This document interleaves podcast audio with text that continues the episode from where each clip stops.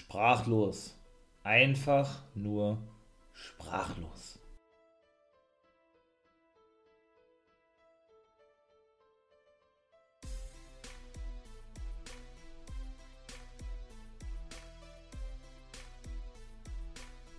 Meine Lieben, das war also mal ein anderes äh, ja, Intro von mir gewesen, nicht wahr? Denn ich bin wirklich sprachlos. Ich sage glaube ich, gefühlt jedes Mal, wenn ich hier eine Review-Folge mache, ja, im For the Wrestling Podcast und natürlich über AEW spreche, beziehungsweise über den Pay-Per-View von AEW spreche. Ja, und damit begrüße ich euch jetzt hier, wie gesagt, ganz recht herzlich im For Life Wrestling Podcast. Mein Name ist Nathan William ohne der Wolfpack Member for Life, falls ihr das noch nicht wisst. Na? Ja, für die, die hier eventuell neu sind und sich das alles hier ein wenig anhören, ne? Das äh, wäre natürlich cool, wenn man dann regelmäßig reinhört. Und ich will ja nicht lange drum herum reden. Ich muss sagen, ich bin begeistert. Also, und ich kann mich auch nicht daran erinnern, wann ich wirklich so eine, und da spreche ich wirklich von so gut wie jedem Pay-Per-View von AEW, ja, dass ich wirklich Pay-Per-Views gesehen habe, die so eine hohe Qualität bieten. Also ich würde beinahe sagen, da kommt nicht mal TNA ran. Ja. Und TNA war zu den Hochzeiten schon überragend geil. Ja. Überragend ist ja so mein Wort, das sage ich ja, ich fühlt auch jedes Mal, ja. Aber was AEW uns da wirklich jede drei Monate ne, liefert und es steht jetzt auch noch The Forbidden Door oder der Forbidden Door Pay-Per-View mit New Japan vor der Tür. Ich möchte ja nicht wissen, was da noch alles passiert, ne? Das ist einfach so fulminant, so, wie würde The, The Miss sagen, awesome, das ist äh, gigantisch, das ist unfassbar, also da kann man so viele, ähm, so viele Namen oder Wörter für nutzen, ja, die auch wirklich alle zutreffen. Und wenn man mal so, ne, so ganz ehrlich ist und mal wirklich so diesen Vergleich ziehen möchte, ja, zwischen einem WWE Pay-Per-View und zwischen einem Pay-Per-View von AEW, da liegen doch, glaube ich, Welten, oder nicht? Also, da würde ich so ja beinahe behaupten, da ist AEW, WWE um Längen voraus. Also, dass sie WWE meiner Meinung nach schon lange hinter sich gelassen haben, was die Qualität betrifft und natürlich auch der Ausrichtung, das dürfte, glaube ich, keine Frage sein, ja. Aber eben auch natürlich, was diese Qualität der Pay-Per-Views und Matches betrifft, aber das ja sowieso, ne. Also, dass die Pay-Per-Views von WWE ja nun nicht mehr, nicht mehr berauschend sind, das ist klar, ja. Aber wenn nicht mal die vier großen Pay-Per-Views an die normalen AEW-Pay-Per-Views rankommen, meiner Meinung nach, dann hat das schon viel, viel über die Qualität der WWE zu sagen, ja. Mein Lieben, ich starte mit Hookhausen. Danhausen und Hook trafen auf Mark Sterling, wo ich ja dachte, dass der verletzt ist, und Tony Nies, der, ja, äh, die dann auch verloren haben, so wie man schon fast erwartet hatte. Also ich hätte mich schwer gewundert, wenn die gewonnen hätten, ja. Aber ich war ja, wie, wie gerade schon sagte, der Meinung gewesen, war auch ein sehr kurzes Match gewesen eigentlich, ja dass ja der gute Tony Nies eventuell äh, ein Handicap-Match bestreiten wird, weil eben, wie gesagt, der gute Sterling ja angedeutet hatte, nicht dabei sein zu können, wegen seiner Halskrause, ne? Aber schlussendlich ja dann doch teilnahm. Ja, was soll ich sagen? War ein solides Match gewesen, um die Fans ein bisschen anzuheizen, so wie man sich das schon fast dachte. Oder gedacht hatte, ja. Aber mehr war das dann auch nicht gewesen. Ne? Also klar, da war dann wieder hier diese Hokuspokus-Ding gewesen vom guten Danos, der dann da, ich glaube, Sterling irgendwie verfluchen wollte, der auch natürlich den Pin fressen musste, wie ich ja so schon sage. Dafür war er eben doch in das Match gebuckt worden, mit Tony Nies praktisch ähm, clean aus der ganzen Sache herausgeht, ja, gesaved wird sozusagen und Sterling eben den Job macht, wie man ja so schön sagt. Ne?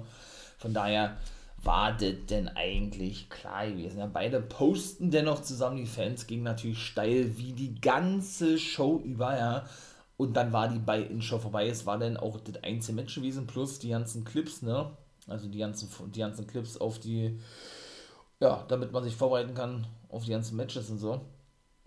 Und ja, dann haben wir also ihn bei In-Match gehabt und kommen dann gleich zum zweiten Match, würde ich sagen, ja.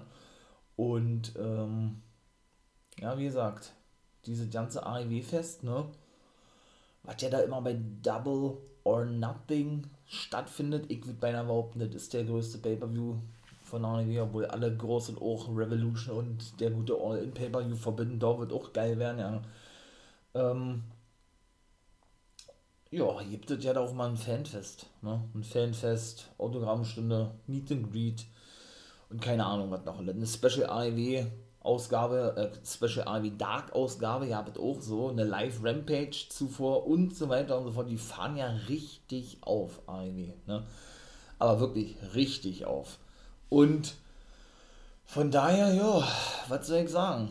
War das erste Match gewesen MJF gegen Wardlow. Warum betone ich das denn so?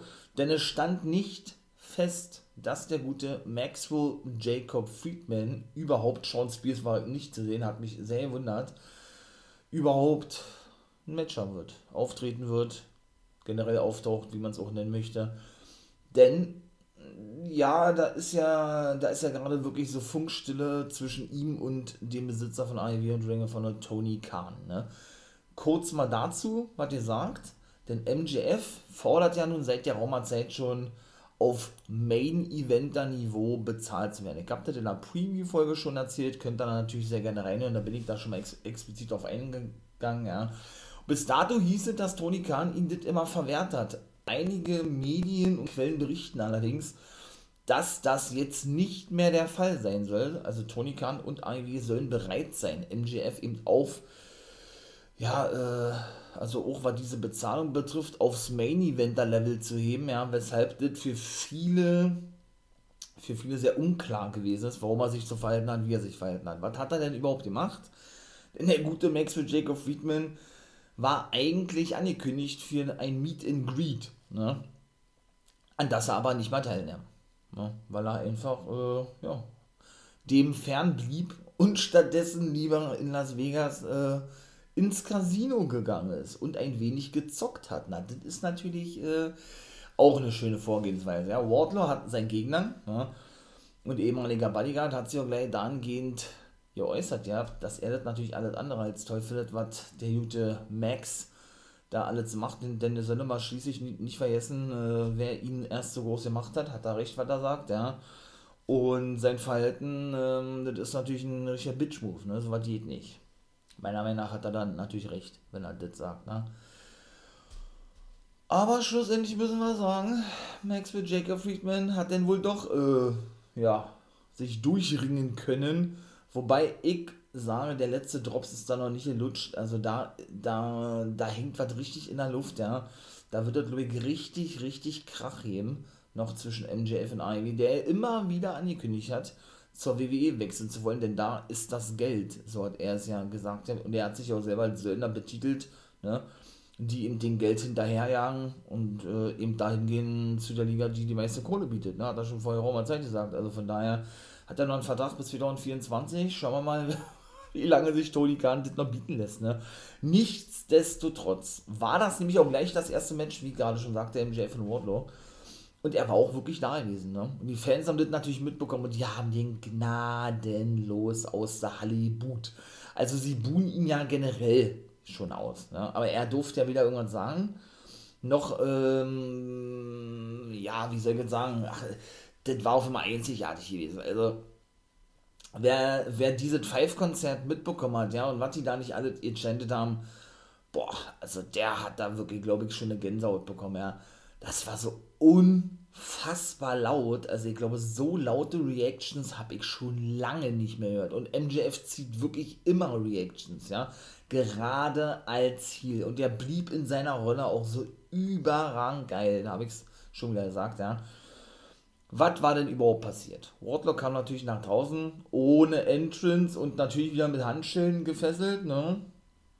Und ja, der gute Maxwell, so in seiner klassischen Heal-Manier, ja, hatte nichts Besseres zu tun, als mal vor dem guten Wardlow zu flüchten. Ach, es war einfach nur geil gewesen. Ja, da hat er wieder eine Verletzung vorgetäuscht, ne, nachdem er ihn einen Eye-Poke verpasst hatte, ja. Und man hat ja nun, denke ich, schon ein paar Matches gesehen vom guten Maxwell Jacob Friedman, vom guten MJF, ne. Da weiß man ja, dass er seinen Diamond Ring eigentlich immer mit dabei hat. Und genauso war es eben auch gewesen. Der hat er nämlich auch seine Kniepads ausgezogen, ja. Und er hat sich den gerade übergestülpt äh, über die Finger und wollte damit wieder einmal zuschlagen. Allerdings haben Ramsburg und Wardlow sich sowas schon gedacht und haben sich beide neben oder hinter Maxwell hingestellt, der hat als erstes gar nicht mitbekommen. Aber wie sie sich auch hingestellt haben, so Ramsburg hat sich so hingestellt, ne, die Hände in die Hüfte genommen und so eine Art, äh, sag mal, willst du mich verarschen oder was? Denkst du, ich bin doof? Ich hab das schon mitbekommen, ne? Und hat ihn den, den Ring abgenommen. Er war dann, oh, und wie er es immer spielt, äh, es ist, äh, also, das ist Gänsehaut-Feeling, ne? Und wie er es denn wieder gespielt hat, ja, weil er denn eben keine Schläger bekommen möchte, ne, vom guten Wardlow, hat er ihn dann eben angefleht und angebettelt und hat ihm dann schlussendlich das Vierfache an seinem aktuellen Gehalt geboten, wenn er jetzt aufhört, ja. Und Wardlow, okay, alles klar, geil, er hat natürlich so getan, als würde er darauf einschwingen und Maxwell war sich schon siegesicher, so, ah, hab ich da gesagt, wa? wenn ich Geld biete, dann äh, wird es ja Wardlow schwach, so sollte der drüber kommen, ja. Und was soll ich sagen? Es folgte wirklich eine fast dreifache Powerbomb-Symphonie, ja. Wirklich, er hat sich immer zu den Fans hingedreht und hat den in der, in der jeweiligen Ringecke die Powerbomb ausgebracht. Er hat elf, und ja, ihr habt richtig gehört, Powerbombs den guten Maxwell Jacob Friedman zum Sieg verpasst. Also, er hat auch zwischendurch nach vier oder fünf schon mal den Fuß äh, auf den Bus gestellt, so sein klassisches Cover eigentlich, ja, hat den gleich runtergenommen, weil er eben noch nicht fertig war, sondern noch ein bisschen weitermachen wollte. Und er wurde auch dann abtransportiert, MJF, ne, und, und gnadenlos weiter aus Saale geboot, also da würde ich sagen, hat doch Tony Khan dem, dem Newton Maxi, Maxi Boy, mal gezeigt, wo der sogenannte Hammer hängt, war. Aber jetzt nicht auf diese Art und Weise, wie es wahrscheinlich die WWE getan hätte, so richtig, richtig krass äh, ihr squasht oder irgendwie sowas, ja, sondern hatte trotzdem wirklich noch gut oder mehr als gut gebuckt ne? und, es, und es glaubwürdig gebuckt vor allen Dingen auch, ne? dass das eben ja, dass das eben so rüberkommt, wie es schlussendlich dann von beiden eben auch gespielt wurde oder dementsprechend auch rübergekommen ist, ne? weil man eben schon die gesamte Zeit über Wardlow genauso dargestellt hat auch, ja. Und das ist eben das, was ich meine und dir schon seit der Raumerzeit sage, wenn das Booking eben auch stimmt, dann kann man eben natürlich auch in so einem Fall improvisieren, ja, wenn äh, sowas passiert wie mit dem guten Maxi. Und da kommt das eben doch glaubwürdig rüber, ne? Ansonsten wäre sowas ja nicht möglich. Also es war einfach nur so geil. Also es ging schon so überragend los. Also, äh, ja, danach kam denn was witziert. Ja, das hätte das jetzt nicht unbedingt gebraucht, aber gut. Wir haben ja nun gesehen, ja, wie Acclaimed und auch die Gun Boys, wollte ich gerade sagen, der Gun Club, beziehungsweise die S-Boys, so wie ja wie Acclaimed sie weiterhin nennen. Bones sitzt ja im Rollstuhl, ist er verletzt, ne?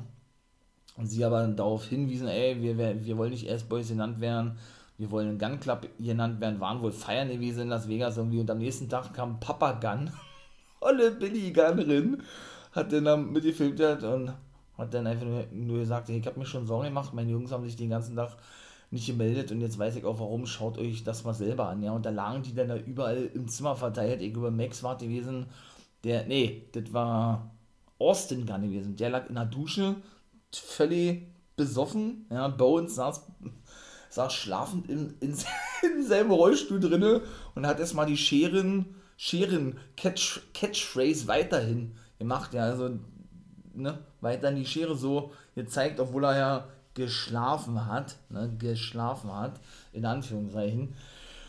Ja, ich glaube, Colton lag auf dem Boden oder was und Max war, ja, völlig, völlig zu, so sollte der dargestellt werden, wie gesagt, auf dem Bett. Also, es war schon witzig gewesen, ja. Kommen wir mal zum zweiten Match, beziehungsweise zum dritten Match. Ich zähle das Pre-Show-Match mit. Young Bucks gegen die Hardy Boys. Mein lieber Mann, also das war ja wirklich auch geil gewesen. Hardy Boys haben gewonnen gegen Young Bucks nach, äh, boah, keine Ahnung. Daher BTE Trigger ging nicht durch, ja. Beziehungsweise ähm, hatte sich nicht, ja, Olle Cutler hatte sich auch wieder, wieder mit eingemischt und wurde runtergekickt und ach, keine Ahnung, was da wieder alle dabei gewesen ist. Ja, von Twist of Fate über Swanton Bomb, die Nick Jackson zeigen wollte, dann aber nicht durchging.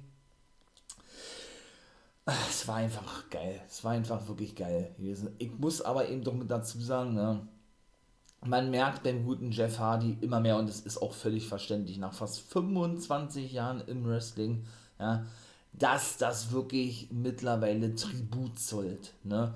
Nur 25 Jahre in den Wrestling-Ring steigst, immer als Fulltime-Wrestler, ne? der ist auch schon 44 mittlerweile, oder Jevy Boy, dann ist doch, glaube ich, klar, dass irgendwie die Aktion nicht mehr, äh, glaubwürdig nicht rüberkommen, aber nicht mehr so, so mit, mit so grazil rüberkommen, ja, so, so, so, ja, so schnell eben doch rüberkommen. Ne? Er hat richtig Probleme gehabt, Jeff Hardy, überhaupt erstmal aufs dritte Seil raufzukommen. Ja? Hatte man dann gleich schon so im, im Publikum gehört, oh, was ist denn nun los? Ne? Denn wir haben ja schon einige negative Erfahrungen mit Hardy in Matches gemacht. Ne? Da wird man immer sehr schnell daran erinnert, äh, dass er doch mal gerne unter, oder was er gerne doch unter Drogeneinfluss auch schon Matches bestritten hatte damals Jeff Hardy, ne? Und das und das, das schoss eben auch den Fans sofort in den Schädel, das hat man sofort in den Gesichtern gesehen, aber ich kann euch beruhigen, da war nichts gewesen, ja.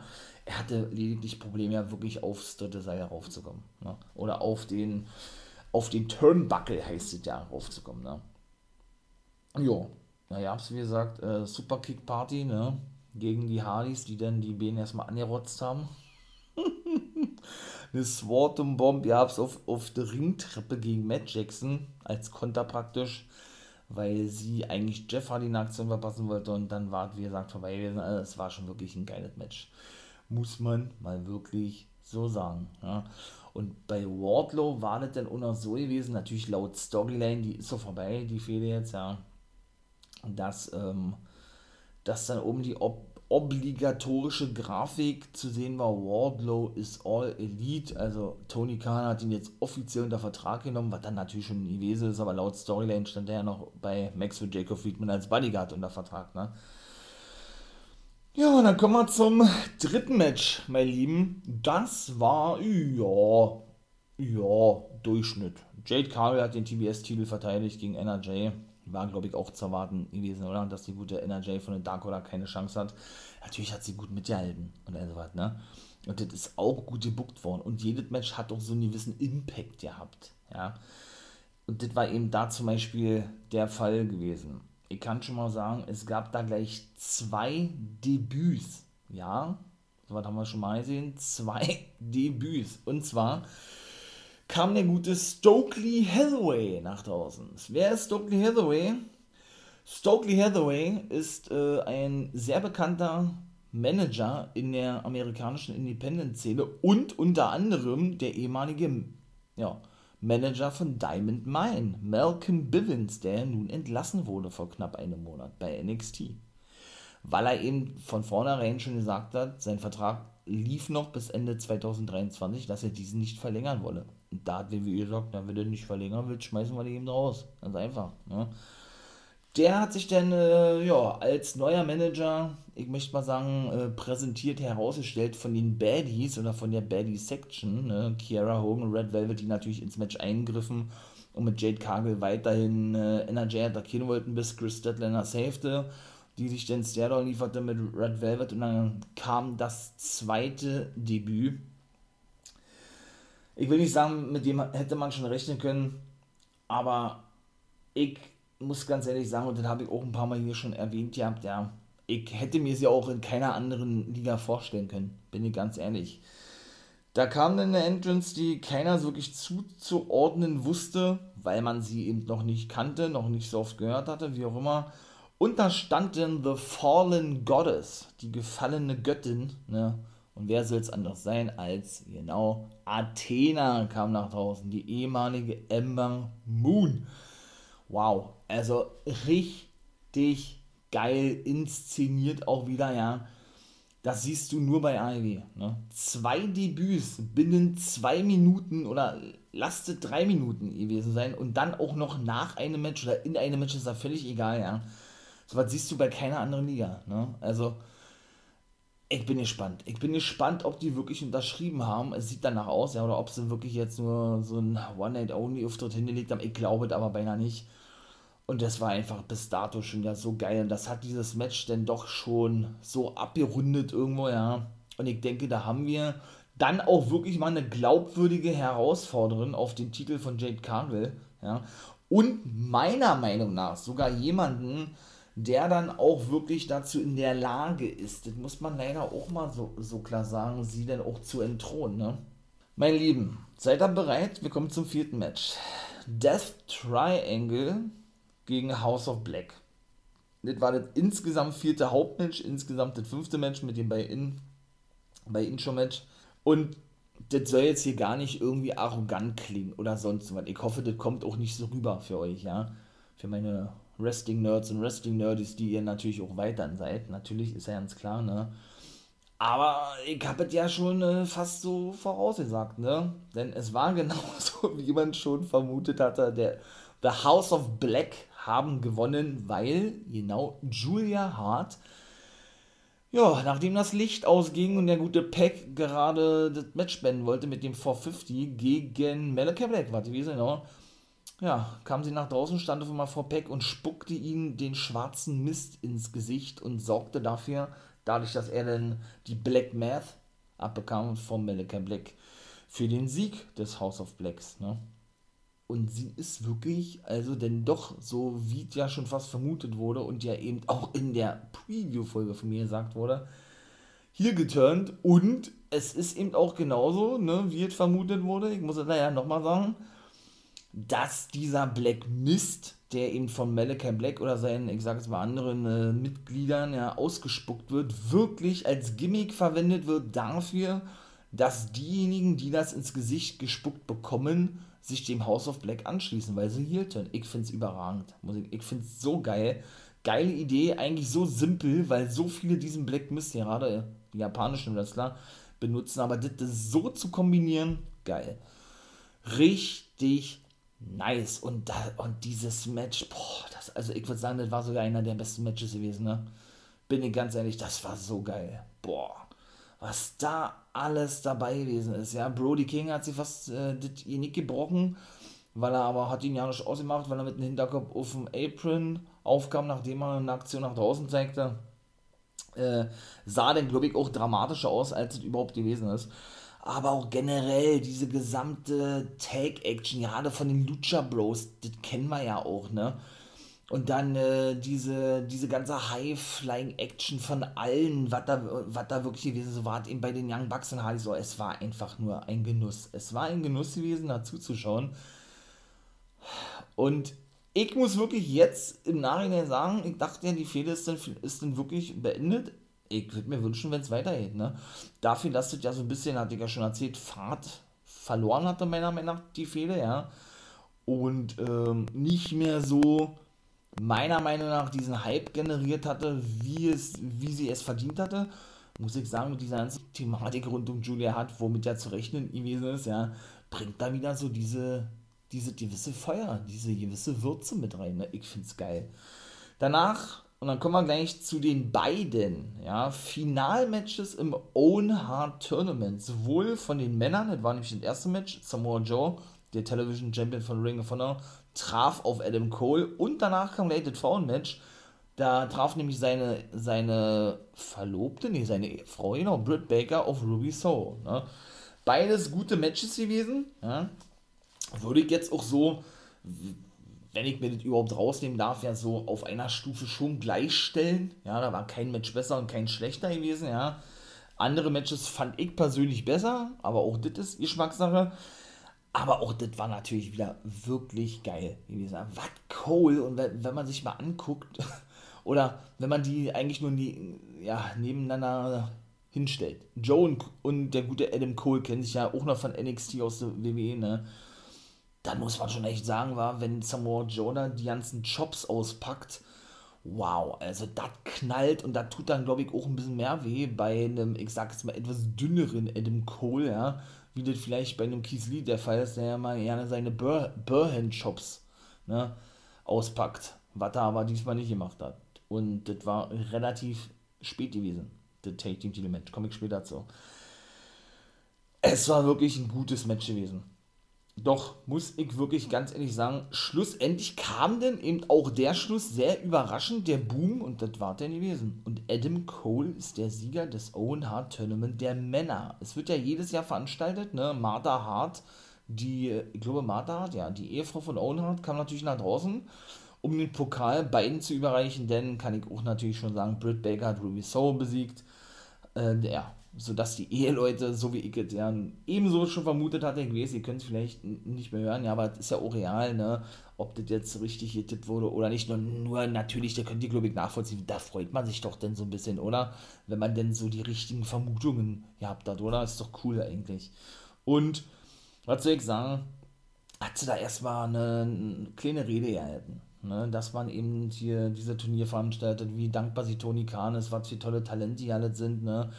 Äh, wie er das alles gebuckt hat, dass man mit überhaupt zusammenarbeitet, die Community der Owen Hart Foundation, dass alle hinter ihm stehen, das Vermächtnis von Owen Hart aufrechterhalten. Es war wirklich Gänsehaut-Feeling gewesen, muss ich ganz ehrlich sagen. Aber dann kam eigentlich was, mit dem eigentlich nicht zu rechnen gewesen ist, ne?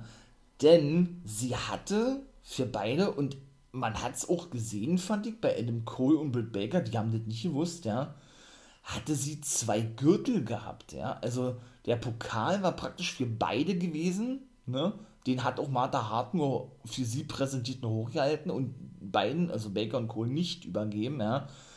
Hat aber dafür beiden eben Gürtel überreicht. Ne? Den Owen Hart Cup Tournament Title hat keinen Namen gehabt, ja. Sahen auch gleiches, nur der Gürtel war anders gewesen, ja. Da muss ich wirklich sagen, das finde ich gar nicht mal so, so schlecht, war haben sie jetzt also einen Titel, der nur einmal im Jahr verteidigt wird, ne, in dem Fall in diesem Cup. Ja, und wahrscheinlich, ich weiß es nicht, im nächsten Jahr vielleicht einen neuen Titelträger ermittelt wird oder was, der aber nicht regelmäßig präsentiert wird. Ich finde so ein Konzept ja nicht mal so verkehrt, ja. Muss aber eben so mit dazu sagen, dass ich das generell nicht mag. Und da nehme ich auch WWE nicht von außen, auch nicht AEW und Impact und wie sie nicht alle heißen, ja.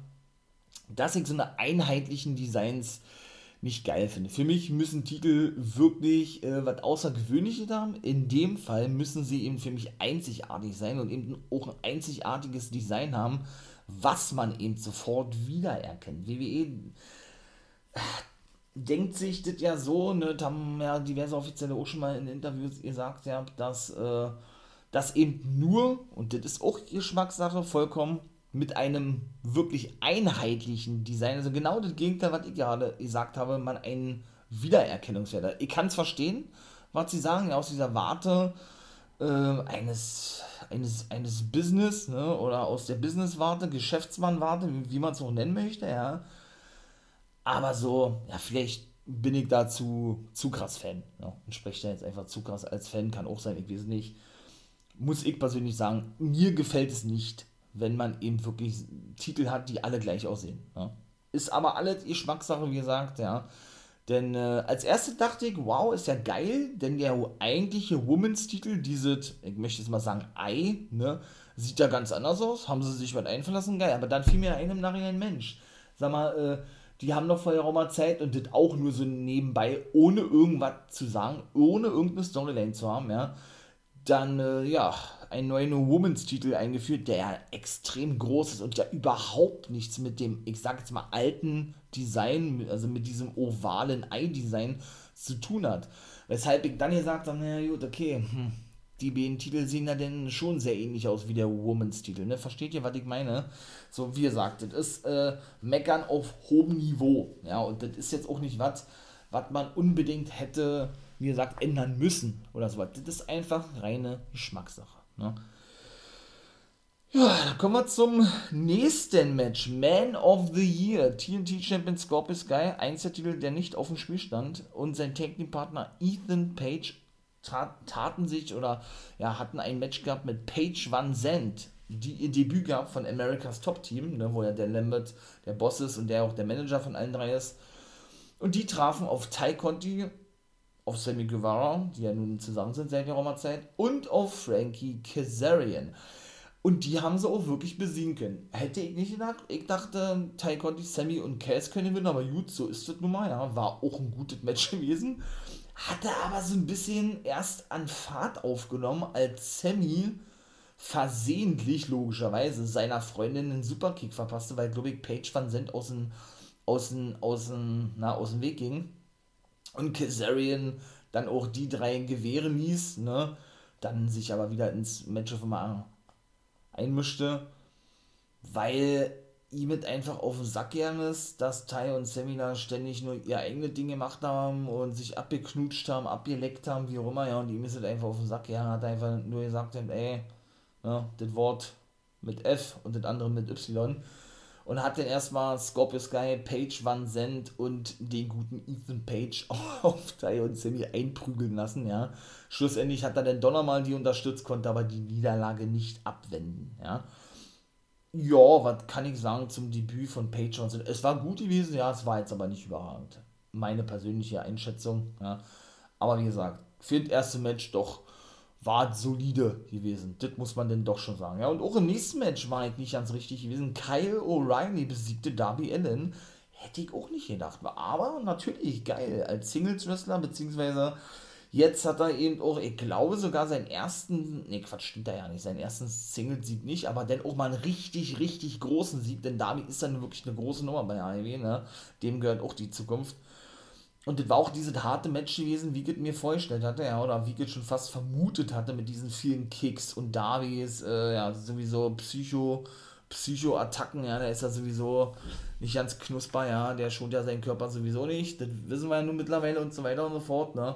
Da gab es ja dann, glaube ich, auch zum Beispiel, als äh, Kyle O'Reilly wirklich in den Ringseilen hing, ja, sich da so ein bisschen verknotet hatte, hat er natürlich, wie immer eigentlich, ne, der gute der gute Darby Allen nichts andere oder nichts bessere zu tun oder ähm, ja, hatte ja, ja doch nichts bessere zu tun, als erstmal dem guten, äh, ja, Frankie Kazarian, wollte ich gerade sagen, den guten äh, Kyle O'Reilly, ja, seinen, seinen Coffin Drop zu verpassen, ne, Pff, na gut, wenn's, ne, wenn's, wenn's so mal so ist, wenn du meinst, du musst das zu tun, ja, und knallt er natürlich mit Kyle O'Reilly voll auf den Apron und auf den Brunnenhof, also, Junge, Junge, Junge. Also, wenn der so weitermacht, ja, wir sehen es ja nun aktuell an Jeff Hardy, dann kann der gute Darby Allen in, ich weiß nicht, in fünf Jahren nicht mehr krauchen. Wa? Das ist wirklich so. Also, das ist wirklich jemand, der schont sich nie. Ne? Und der zeigt auch für mich mit die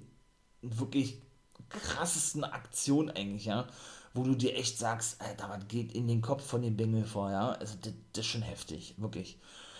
Ebenso geil, das war auch dieses Spektakel, und da Thunder Rosa ihren Titel verteidigt gegen Serena Deep, war eben dieses Match gewesen, von dem ich mir wirklich viel versprochen habe, und es hat wirklich genau das gehalten. Die Chants haben, haben das auch bestätigt gehabt, denn äh, die waren, und das war auch bei dem einen, oder das war auch nur in diesem Match gewesen, war nämlich äh, diese gewesen, dass die chanted haben, äh, This is Wrestling, also wie gesagt, dass ich ja nun Serena Deep Fan bin, da erzähle ich jede Folge, der beugt nicht alles nochmal zu wiederholen, ja, aber was da nicht wieder alles für Submission Moves gewesen ist, ja, und das war einfach so, man merkt da diese, diese ganz eigene Qualität von beiden aber auch, ja, die sie wirklich wrestlerisch mit sich bringen, ja, und da ist es auch für viele im AEW-Roster schwer da mitzuhalten. Ne?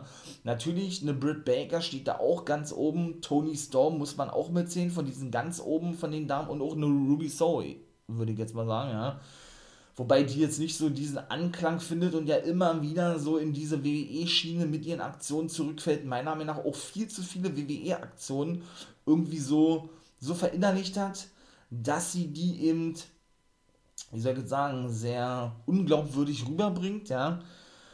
Aber nichtsdestotrotz finde ich, die beiden, Sandra Rossa und Serena Deep, haben dann doch nochmal so eine eigene Art und Weise, Matches zu erzählen und eben auch, ja, so diese Harmonie im Ring, die durchaus, oder nicht durchaus, die richtig bei denen auch da gewesen ist, ne, wird eben im Gegenzug zu, zu Tony Storm und Britt Baker der Fall gewesen ist. Also für mich persönlich, ich war absolut begeistert gewesen, ja und dass Sandra Rossa ihren Titel nicht jetzt schon verlieren wird, das war uns ich klar gewesen. Würde ich jetzt mal vermuten, ja. Aber ich will jetzt nicht sagen, Serena Deep hat den Job gemacht, nein, das nicht, aber sie hat, sie, ja, sie hat eben, ne, sich hingelegt, natürlich, um Sandra Rosa weiter over zu bringen, ja, hat dann aber eben auch in den letzten Wochen klargestellt, ey, ich bin nicht nur jemand, äh, der sich eben hinlegt oder der eben nur für so was gut ist. Ich bin die beste Profes Professional Wrestlerin in the world, sozusagen, ja. Und da muss ich ihr recht geben. Also wenn es darum geht, Submission Moves anzubringen, so ist sie die beste Wrestlerin der Welt. In meinen Augen zumindest, ja. Kommen wir zum nächsten Match. Jericho Appreciation Society besiegten Eddie Kingston, Power, Powerful, Proud and Powerful, Santana und Ortiz und den Blackpool Combat Club. Wow, also diese Anarchy in the Arena Match, es ist einfach unfassbar, ne? Also und auch wie lange diese Entrance lief von John Moxley. Sie kamen alle mit der Moxley-Musik nach draußen, wurden gleich, gleich attackiert von Jazz und ich kann es alles gar nicht wiedergeben. Was da so, da kam ja alles zum Einsatz, ja, von, äh, also überwiegend hat sich Matt Lee, Matthew Murnard Lee von 2.0, die nennen sich ja eigentlich nicht mehr so, ne? Geprügelt, ja, ich glaube, es war sogar mit Eddie Kingston gewesen. Eigentlich ja so ein bisschen verkehrte Welt, ne? Und Jericho hat das mehr mit Moxley zu tun wie mit Eddie obwohl die ja eigentlich die Teamkapitäne gewesen sind, wenn man das mal so formulieren möchte, ja. Aber gut.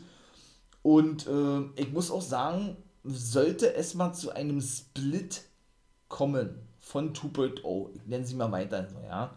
Jetzt heißen sie ja Matt Lee und Angelo Parker, wo sie ja eigentlich Matthew Murnard Lee oder, oder Magic, Magic Matt oder Magic Matthew Murnard Lee und äh, Jeff Parker heißen, ja. Nee, Chase Parker, so, sorry muss ich dennoch sagen, traue ich wirklich Matt Lee oder Matthew Murnard, wie sie ihn dann nennen, zu Main Eventer zu werden. Was heißt Main Eventer zu werden? Eine erfolgreiche Singles-Karriere hinzulegen. Er hat nicht nur geblutet wie ein Schwein, das hat damit nichts zu tun, ja. Aber generell, wie er sich präsentiert hat, wie sie ihn mit der Kamera eingefangen haben, ja, wie das Blut da so an seinem Körper herunterlief und er dann und er, ja, und ähm, wie er einfach von der Kamera so eingefangen wird, das sah so, so Main-Eventer-like aus, in meinen Augen zumindest, ja. Wow, also ich bin wirklich begeistert, muss ich ganz ehrlich sagen, ja. Der Ring, äh, keine Ahnung, mit Blut überströmt, die Ringseile hat Moxie denn aus den Angeln gerissen, im wahrsten Sinne des Wortes.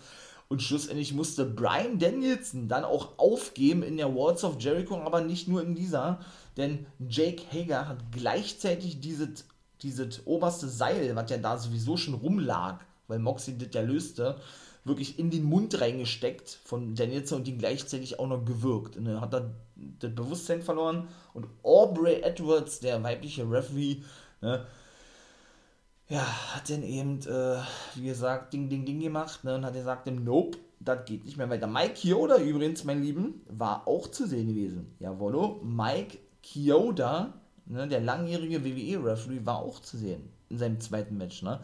Der soll ja schon vorher Raumerzeit einen Part-Time-Vertrag unterschrieben haben, also nicht Fulltime logischerweise, als Referee, aber wann haben wir den zuletzt gesehen? Das, das, das war jetzt der zweite Match vor sieben, acht Monaten oder was, das ist ja ewig her. Also, aber wie gesagt, was da alles gewesen ist, die haben sich ja dann mit Ketchup und Senf voll geschmattert, ja, oder Matthew Murnard und Kingston, dann gab es äh, ein Double Frog Splash von Proud and Powerful durch diverse Tische gegen 2.0 von einer Riesenleiter gefühlt 3-4 Meter hoch, ja.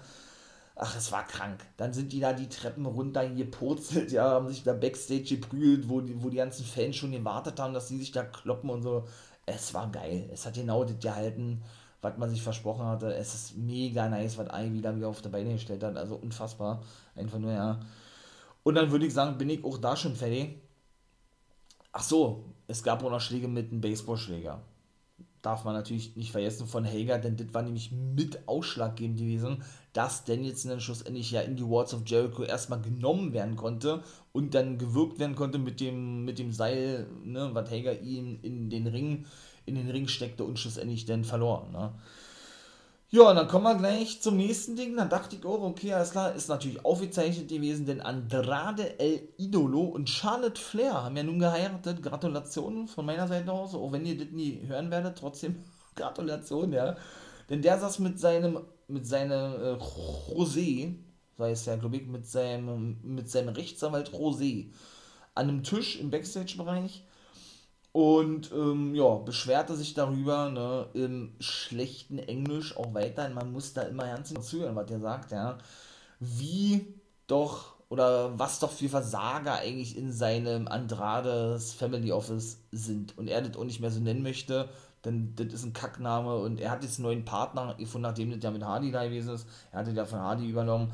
Dann klopfte, klopfte es doch schon wie von Geisterhand an der Tür. Er sagte, ey, José, steh mal auf, mach mal auf und zeig mal hier den Fans, wer mein neuer Partner ist. Und wer kam rein? Es war wieder ein Debütant gewesen. El Toro Blanco war nämlich gewesen. Der gute Rouge, ehemaliger Ringer von der World Champion. Ne? Ja, machte dennoch diese klassische Geste, wir würden jetzt sagen Corona-Faust, ja. Er, er hat die schon davor erfunden, bevor die überhaupt den Virus hat, ja hat dann die Faust eben ausgestreckt, nachdem Andrade ihn die Hand schütteln wollte und er hat dann einfach auch die Faust dran gehalten. Und dann würde ich sagen, haben wir doch da vielleicht ein neues Stable, ein neues Take-Team. Ich weiß es nicht. Es ist einfach nur Wahnsinn. Also, boah, nee, AEW, ey. Was wollt ihr uns noch alles bringen? Vor allen Dingen, man sagt doch dann eigentlich schon immer so von Pay-Per-View zu Pay-Per-View, es kann doch eigentlich gar nicht besser werden. Aber doch, es geht. Es kann wirklich besser werden. Sie beweisen es ja jedes Mal. Es ist unfassbar. Also, wow. Einfach nur wow. Da gibt es gar nichts mehr zu sagen. Es ist unfassbar. Es ist einfach geil. Man of the Year stand Backstage, freuten sich darüber, dass die Fehler in die vorbei ist ne, und Sammy nie wieder ein Titelmatch bekommt, genau wie Kazarian. Und wer kam mit zu und machte gleich klar, ey, Kollege Mostrich, ich, so würde das mein Großvater jetzt sagen, ja, ich bin derjenige, der der nächste Challenger von dir ist und dich herausfordern wird. Der gute Dante Martin. Warte nämlich wieder. Er sagt, ey, Bürschchen, sagt er, weißt du, worauf du dich da einlässt, äh, denn du wirst dich da noch, noch lange Zeit erinnern, wenn ich dich so richtig zerstört habe, so eine Art, dann hat er geschnippt, kennt man ja, ne, und dann war ja dieses Segment auch vorbei gewesen. Ja, dann würde ich sagen, kommen wir zu Swerve in Our Glory Team Taz in Form vom FTW Champion Ricky Starks und Power Hobbs und die Take Team Champions Jurassic Express, die ihre Titel verteidigt haben, hätte ich nicht gedacht. Ich dachte wirklich, Keith und Swerve werden die Titel gewinnen. War aber nicht der Fall gewesen, aber auch hier muss ich sagen, auch so dieser, dieser Stare-Down der drei Big Mans, ja, wobei ich sagen muss, Luchasaurus ist wirklich leider, leider, ist ein geiler Wrestler, ja, aber er ist wirklich leider jedes Mal der, der immer viele Aktionen verbotscht, weil er eben so die echt Timing-Schwierigkeiten hat, ja. Also, ähm, so knallte zum Beispiel Ricky Starks mit dem Hinterkopf richtig, und der hat sich erst den Nacken gebrochen, obwohl ihr merkt, ne? Richtig ähm, ja, nach draußen, nachdem er auf dem Apron eigentlich abgefangen werden sollte. So kam er zumindest rüber. Aber das funktionierte eben nicht, weil Luchasaurus viel zu spät gewesen ist. Ja. Versucht ihn dann noch irgendwie so ein bisschen abzufedern, konnte ihn auch noch ein bisschen festhalten, aber der, der knallte volle Möhre auf den Hallenboden auf und dann war er auch nicht mehr, nicht mehr zu sehen gewesen. Ja. Das sah schon, wie gesagt, nicht gut aus. Ne? Powerbomb, äh, Double Footstomp, Combo gab es dann auch noch, was nicht zum Sieg führte von äh, Keith Lee und Swerve, der dann auch noch seine High-Flank-Skills zum Besten gab, der gute Keith Lee und äh, Bask in his Glory und Whose House, Swerve's House, Chance zu hören waren, ja. Christian Cage, äh, ein paar Mal Ricky Starks unterband, unfaire Aktion anzubringen, so äh, hat er zum Beispiel die, die die Beine vom Seil runtergestoßen, als der die ihm drauflegte, um den, um den Sieg abzustauben. Starks, es war auch so geil Und auch immer, ich muss es wirklich wieder sagen, es tut mir wirklich leid, aber es ist ja nun mal einfach so, ja, diese Zeitmanagement, wie kann man das denn so gut bucken von der Zeit her, ja? Es ist unglaublich, es ist so geil, ja. Meine Fresse. Also wirklich, es ist einfach nur so groß. Äh, mir fehlen da echt die Worte. Ja. Äh, so gute Matches, oder ach gut, ist da äh, überragende Matches, geniale Matches, herausragende Matches, ja. Und dann immer so zeitmäßig das so zu timen, ja. Das ist so groß, also das beherrscht nicht jeder. Ne? Das beherrscht nicht jeder. Ich kann euch auch mal sagen, Los Angeles, glaube ich, sind sie zum ersten Mal und in, also Dynamite das war in Match festgelegt worden. Undisputed Elite treffen auf Jurassic Express den Hardy Boys und Christian Cage bei Dynamite. Und dann sind sie zum ersten Mal, ich dachte, wie zum ersten Mal, in Ontario mit Rampage. Allerdings gibt es auch in Ontario, habe ich nicht gewusst, in California in Kalifornien so und nicht nur in Kanada. Ja, haben sie dafür erstmal Werbung gemacht. Dann würde ich sagen, kommen wir schon zum Main Event. CM Punk gegen Hangman Adam Page. Äh, wie gesagt, Take the Titelmatch war wirklich der Co-Main Event gewesen. Und was soll ich sagen? Es war, denn, es war dann wirklich umgekehrt gewesen. Es gab dann wirklich im Main Event den Titelwechsel. CM Punk ist neuer World Champion. Also da muss ich auch sagen, okay, hätte ich im Leben nicht mit gerechnet, war. Mann, Mann, Mann. Also, ja, hat natürlich äh, übermannt, ne, weinen müssen, äh, sich die Tränen weg, wegwischen müssen. Und ich meine mal, es ist ja auch eine geile Story, sind wir doch mal ganz ehrlich, oder? Ich meine mal, die, der war über sieben Jahre weg, äh, dass der überhaupt nochmal zurückkommt, dann noch World Champion wird. Wer hätte denn sowas überhaupt gedacht? Also, wenn man mich gefragt hätte vor zwei, drei Jahren, ich hätte zu 100% drauf geschworen, dass wir CM Punk nie wieder in einem Wrestling-Ring sehen. Und jetzt ist er so ja World Champion, ne? Hangman hat dazwischendurch so ein bisschen mit sich erhadert, den Gürtel einzusetzen. Ähm, ne, ich habe ja gesagt, ja, beide spielten so diesen Heel und diesen Facepart, ja, und es hätte ihn wiederum fast übermannt, möchte ich mal sagen, ja. Oder, oder er hat sich fast hinreißen lassen, äh, mit dem Gürtel zuzuschlagen, hat dann aber nicht gemacht, hat den weggeworfen und schlussendlich gab es den GTS, nachdem es eben auch schon den GTS von Page gegen Punk gab, die Buckshot Lariat, also jeder den anderen den Move klaute, Wobei von Punk das ein bisschen äh, misslang, diese Buckshot Lariat, aber gut. Und schlussendlich konnte Punk äh, sich dann zum neuen Champion krönen, ließ sich dann feiern und man hatte immer noch dreieinhalb Minuten Zeit gehabt, eigentlich, ja. Deshalb sage ich Zeitmanagement überragend und ja, ich dachte, da, da passiert noch und ich denke, wir alle, ne, dachten, da passiert noch was, war aber nicht der Fall gewesen. Dann war es vorbei gewesen. Und das soll es eben doch mit dieser Folge sein. Wenn das euch gefallen hat, wie gesagt, liked gerne den Kanal, lasst ein Abo da, lasst ein Follow da, wie auch immer. Guckt gerne bei YouTube und Twitch vorbei, wenn ihr das möchtet. Ne? Dann könnt ihr das natürlich genauso machen, wenn ihr den For Life Wrestling Podcast und mich natürlich auch unterstützen möchtet. Oder aber, wenn ihr wirklich äh, ja, so einzigartige Podcast-Specials hören wollt und eben auch tägliche News und so weiter, da komme ich in dieser Woche noch zu, da mache ich eine separate Folge mal zu dann könnt ihr auch gerne bei Steady zum Beispiel vorbeischauen oder auch bei Patreon, ja. Das sind ja so eine speziellen Seiten für Content Creator, ne, wo man gegen ein kleines Entgelt, einen kleinen Obolus in Spezialfolgen hochladen kann oder Blogger oder Gamer oder was auch immer, ne. Äh, Storyteller und so, ne dann könnt ihr da, wie gesagt, gerne vorbeikommen, denn das wird jetzt nämlich auch gerade von mir gemacht, überarbeitet und so, so Konzept-like, ne? Und dann geht es da nämlich auch los. Ne? In diesem Sinne, ne, äh, ja, werde ich auch wieder ein paar Links äh, reinknallen. Könnt ihr mich auch unterstützen, wenn ihr das möchtet. Ne? Kennt ihr ja wahrscheinlich Affiliate-Links, ne, wenn ihr darüber ein Abo abschließt, zum Beispiel bei Fight TV. Oder eben einen richtigen Pay-Per-View kauft, vielleicht da sogar Double or Nothing, 19, 19 Dollar 99 oder 19,99 Euro. Ne?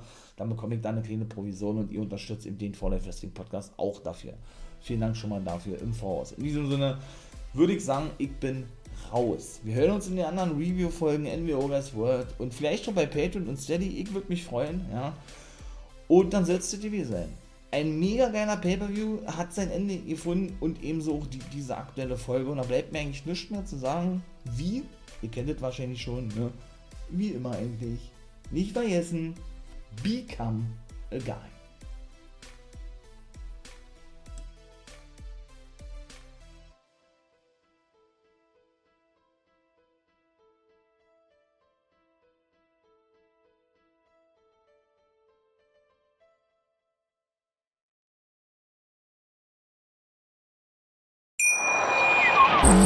Viele Kaffees waren es heute schon? Kaffee spielt im Leben vieler eine sehr große Rolle. Und das nicht nur zu Hause oder im Café, sondern auch am Arbeitsplatz. Dafür gibt es Lavazza Professional. Kaffee am Arbeitsplatz, der genauso lecker schmeckt wie in eurem Lieblingscafé. Die perfekte Kaffeelösung für jede Art von Unternehmen. Klein, mittel, groß. Ihr habt auf jeden Fall einen Kaffee, der schmeckt.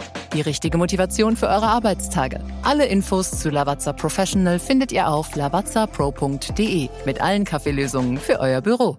Ich habe mich natürlich schockverliebt, weil die war wirklich ganz, ganz klein. So begann die Mensch-Hund-Beziehung zwischen Christina und Tierschutzhund Frieda. Und wie es danach, nach dem ersten Moment der Verliebtheit, so weiterging und welche Klippen es danach zu umschiffen galt, das hört ihr in der neuen Ausgabe von Iswas Dog, dem Podcast für harmonische Mensch-Hund-Beziehungen. Iswas Dog? Mit Malte Asmus. überall, wo es Podcasts gibt.